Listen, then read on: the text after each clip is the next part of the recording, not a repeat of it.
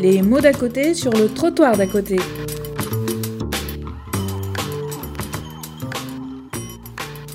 Marie-Geneviève Durand, directrice de Cap Espoir de l'association Espoir CFDJ, est venue accompagnée d'une travailleuse sociale, mais aussi de deux jeunes MNA, c'est-à-dire de jeunes mineurs non accompagnés, pour lancer une alerte. On verra l'après-midi avec le témoignage de Patricia Libra pour la même association tout le travail qui est fait pour l'insertion sociale de ces jeunes, notamment l'utilisation de réseaux, de l'apprentissage. Sauf que là, l'alerte, c'est que de plus en plus dans les départements, notamment en Seine-et-Marne, plus de contrats jeunes majeurs.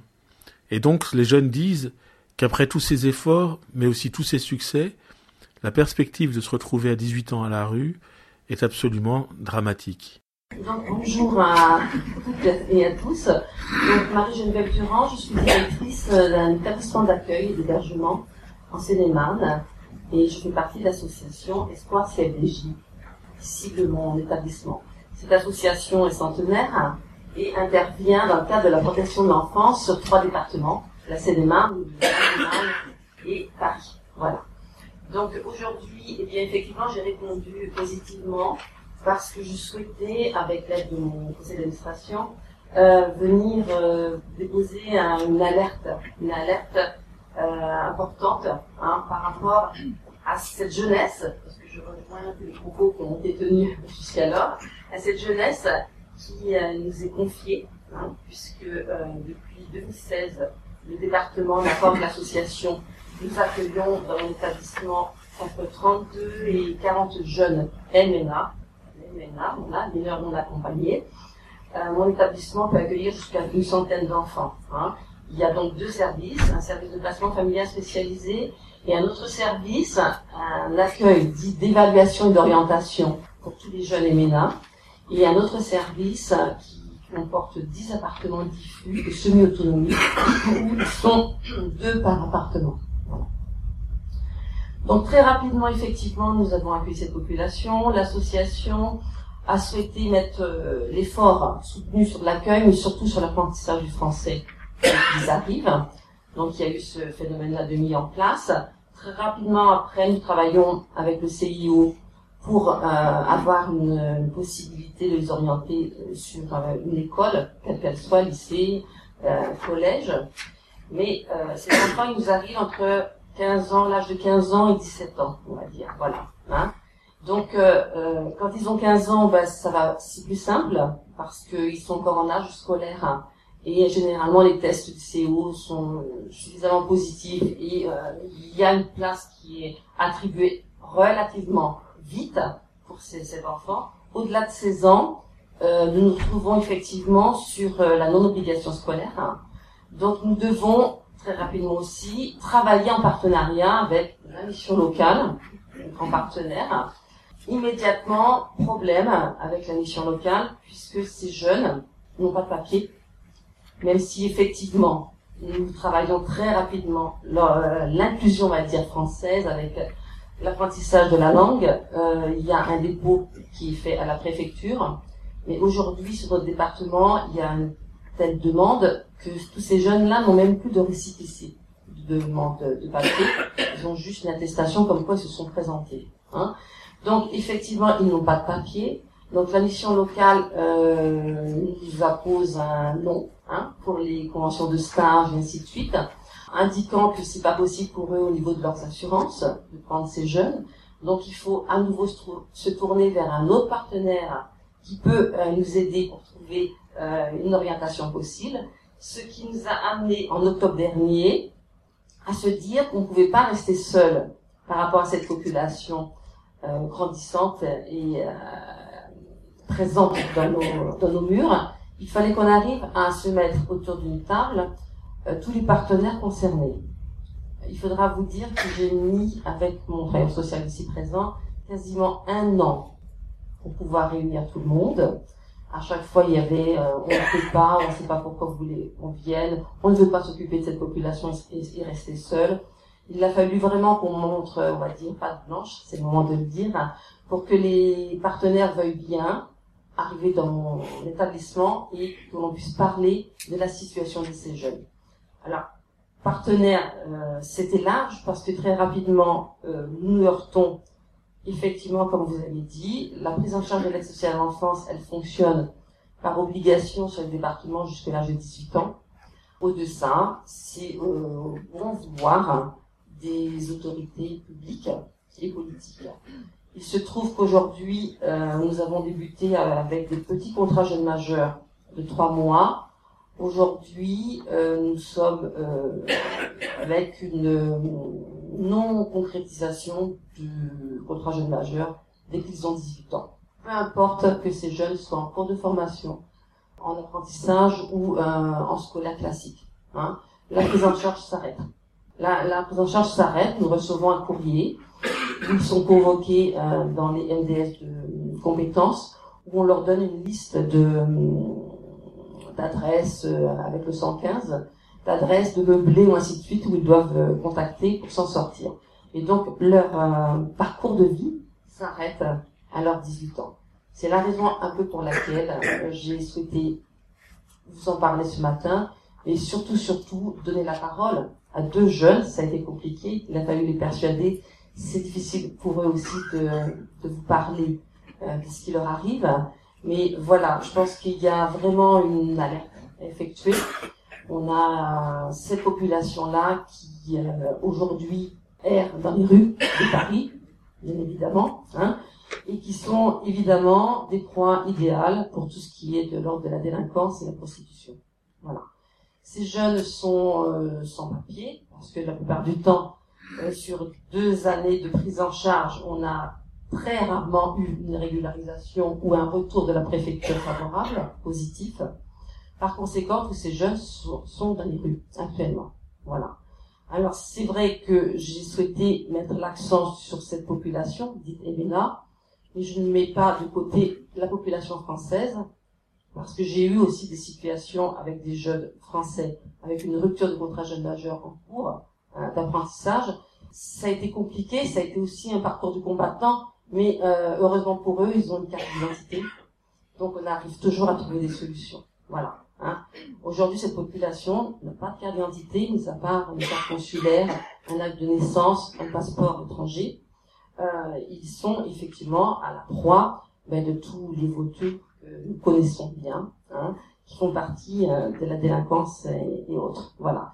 Donc euh, je vais pas m'éterniser parce que surtout, surtout, je souhaite que les gens de terrain, donc j'ai un travail social qui est avec moi, et surtout les deux jeunes, hein, Johan Armand et Chris Embo, puissent parler de leur parcours. Voilà.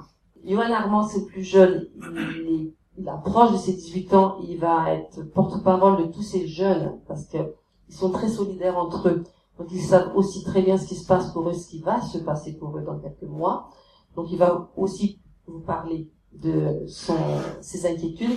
Et Chris Embo, euh, on a eu un arrêt de prise en charge. Il est en deuxième année de CAP, il doit passer son CAP en juin. Euh, on a eu un arrêt de prise en charge. Il va vous en parler aussi. Euh, et nous avons dû, euh, pour éviter qu'il se retrouve à la rue, bricoler avec on va dire, le bénévolat d'une de mes familles d'accueil, qui a bien voulu l'accepter pour pas qu'il soit dans la rue. Et après, la, de mon service à vous parler de comment on a pu créer du partenariat avec certains LJT suite à cette réunion, grâce aussi à la caisse d'allocation familiale de Cédémarne, qui est vraiment un partenaire très très intéressant et qui a découvert notre travail, j'ai envie de dire, voilà, hein, et nos préoccupations, et on, a, on peut avancer avec eux aussi mais eux aussi sont contraints de leur euh, périmètre, puisque ces enfants, encore et toujours, n'ont pas de d'identité. Voilà. Donc, euh, ben, moi, je suis travailleur social euh, au sein de l'association Espoir, et effectivement, on accompagne des MNA, comme on dit. Ben, concrètement, j'ai, je voudrais revenir en fait sur sur la jeunesse façon générale et toutes euh, les étapes euh, qu'ils traversent entre leurs 16 ans et euh, leurs 27 ans. Là, pour ces jeunes-là, en fait, je pense que ce serait qu'il faudrait, je sais pas s'ils ont été pris en compte dans les statistiques ou, ou pas. Voilà, donc là, on a parlé vraiment de la population française, mais là, on se retrouve avec des jeunes qui, enfin, une nouvelle jeunesse avec d'autres problématiques et dont les étapes euh, notamment celle de 18 ans, est très, euh, comment dire, est très euh, fatale. Voilà. Euh, je voudrais faire un lien aussi avec euh, les orphelins. Donc, euh, je vais pas rentrer dans les détails du parcours de ces jeunes-là, mais euh, ils se retrouvent orphelins en arrivant en France, avec tout ce qu'ils ont laissé derrière, et orphelins à 18 ans, en ayant cette fin de prise en charge euh, à eux. Voilà. Donc, euh, en laissant aussi tous les espoirs qu'ils ont mis euh, en France, en, en- au droit français, tout ça, voilà. Donc, euh, ils se retrouvent de orphelins. Là, euh, effectivement, il y a énormément de dispositifs qui existent, dont la mission locale euh, dont on a parlé, qu'on a invité. Et euh, malheureusement, voilà, ces jeunes-là, notamment la, garantie jeune qui leur permettrait euh, d'être un pont entre la fin de prise en charge et le droit commun pour rentrer en FJT, etc., ils n'y ont pas droit non plus. Donc là, il va falloir penser à une nouvelle jeunesse euh, en France. Ils sont de plus en plus nombreux et très très conscients de leur situation aussi. Donc en gros, euh, là, euh, on a pu euh, heureusement compter sur des partenaires de confiance, voilà, locaux, de confiance, notamment un FJT, donc euh, Chris Ambo pourra vous en parler, et une association qui s'appelle l'ADEPAP, en fait, qui a été créée par des anciennes personnes prises en charge par l'ASE. Du coup, il y a des dispositifs qui existent. En fait, voilà. Il faudrait euh, que tout le monde ait conscience de cette nouvelle jeunesse-là et des enjeux euh, qu'il y a aujourd'hui. Qu'ils soient conscients aussi de la volonté de ces jeunes de se battre, leur capacité d'adaptation, les soutenir, en gros, mais je vais laisser parler. Moi, je voulais parler des jeunes parce que moi, je suis plus, je suis, je suis plus à l'âge. Là, en fait, quand, euh, quand on nous, on nous dit que non, vas-y, c'est fini, que vous êtes plus en charge, qu'on vous met dehors comme ça, c'est un peu risqué, vraiment. Parce qu'il y a d'autres jeunes qui viennent ici en France pour vraiment aller pour réussir, tout court. Mais ici, il y a d'autres jeunes qui font des apprentissages, c'est à contre-cœur. Ils vont vraiment, ils ont vraiment envie d'aller loin dans leurs études, en fait. Et euh, vu les vu les temps est trop court quand on vous dit d'y aller, de partir comme ça, c'est vous avez même plus le temps de, de finir le, les études. En fait. C'est un peu cruellement j'ai peur. C'est un peu manquant en fait. J'ai fait un apprentissage, j'ai fait en boucherie. Et c'est c'est je je dis pas que ça me plaît pas, ça me plaît ce que je fais. Mais au début c'était vraiment pas ce que je voulais. Je fais ça parce que j'avais pas le choix parce qu'après après mes, mes mes 18 ans j'allais je voulais pas rester dans la rue voilà c'est et je regrette pas ça ça m'aide là je suis plus prise en charge je suis euh, je suis je suis autonome. J'ai fait tout toute seule. Je suis payé j'ai un patron et j'ai même un promesse d'embauche mais j'ai peur pour pour des jeunes qui comme Johan là il là il a là il a 17 ans bientôt il va avoir fait 18 ans. C'est un peu c'est un peu chaud pour lui. Parce qu'il sait pas quoi faire. Il, il apprend d'apprentissage, il est à l'école. Il est conscient qu'il n'y a plus de, de contrat jeune, jeune, jeune majeur. Et là, bientôt, là, il va quitter le, le système. Et c'est vraiment triste. Voilà.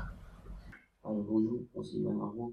En fait, euh, j'aimerais revenir ici euh, ce qu'il a dit euh, mon ami Chris. C'est la triste réalité de ce que nous vivons. En fait, euh, arrivé en France, on avait des objectifs en tête. On est conscient qu'il faut se battre pour réussir et tout. Du coup, euh, on a eu la chance de- d'être accompagné par une association pour mieux nous, pour mieux nous euh, euh, guider dans ce qu'on entreprend. Au début d'abord quand t'arrives, bah à l'âge de 15 ans, 14 ans, c'est y a pas trop de problèmes qui posent, qui se posent plutôt. Et après euh, à 18 ans, euh, que tu sois à l'école ou pas, bah tu te retrouves dans la rue. Et euh, malgré que si euh, si t'es si euh, t'as un apprentissage ou tu vas à l'école, t'es obligé de stopper. Donc du coup, étant à l'école, tu es obligé de forcément de, de, de se pencher si euh, un apprentissage, même si tu le veux ou pas. Parce que tu es euh, dans une situation où ça presse. Après, même si t'as, même si tu, tu as ton apprentissage ou pas, mais tu vas te retrouver à la rue. Mais le mieux, c'est d'avoir un apprentissage là. Quand tu travailles, tu peux, tu peux te débrouiller de, de toi-même au fur et à mesure. Donc voilà un peu euh, ce que nous vivons. Je vous. Je voulais aussi dire que non, on n'a pas choisi d'être dans cette situation. C'est des circonstances. moi j'étais dans mon pays, j'avais quoi? J'avais 10 ans, j'avais jamais rêvé de venir en France pour rencontrer tout ça. Ce sont des circonstances. Et on, on, on fait avec, on s'y remonte, c'est tout, c'est, on affronte pas.